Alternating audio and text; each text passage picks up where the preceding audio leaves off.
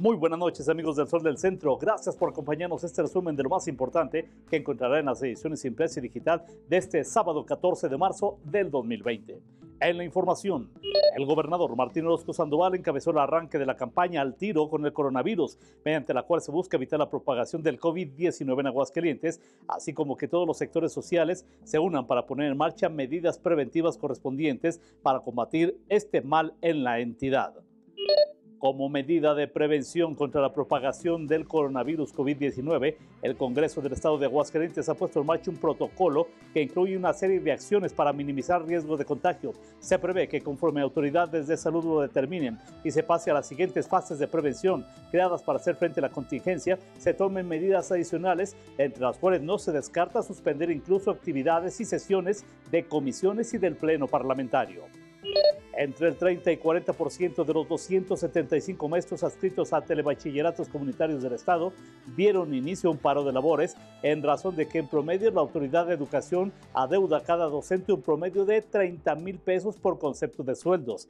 Así lo informó en conferencia de prensa Yasmín Rodríguez Martín del Campo, quien es representante estatal de la Asociación Civil Frente Único Nacional de Trabajadores de los Telebachilleratos Comunitarios.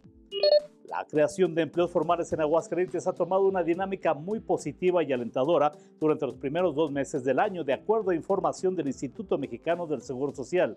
En este primer bimestre se acumulan 10.268 nuevas fuentes laborales. Durante febrero se formalizaron ante el IMSS 3.279 empleos para llegar a 48.758 durante la actual administración.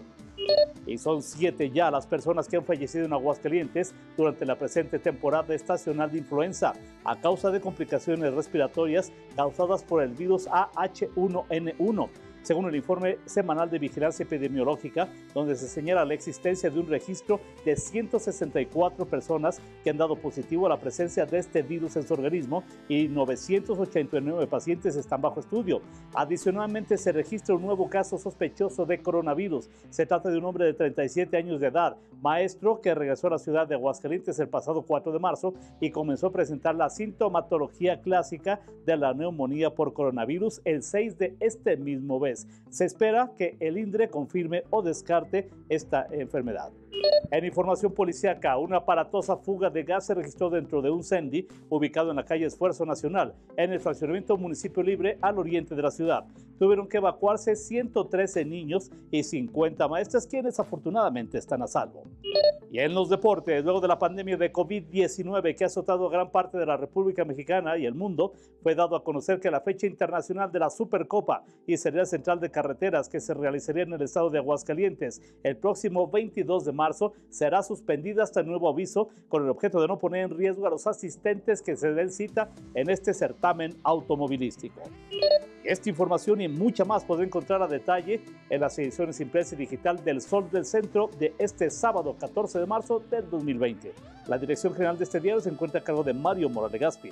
Yo soy Mario Luis Ramos Roche, deseo la mejor de los fines de semana y que como todos los días amanezca bien informado con el periódico líder, El Sol del Centro.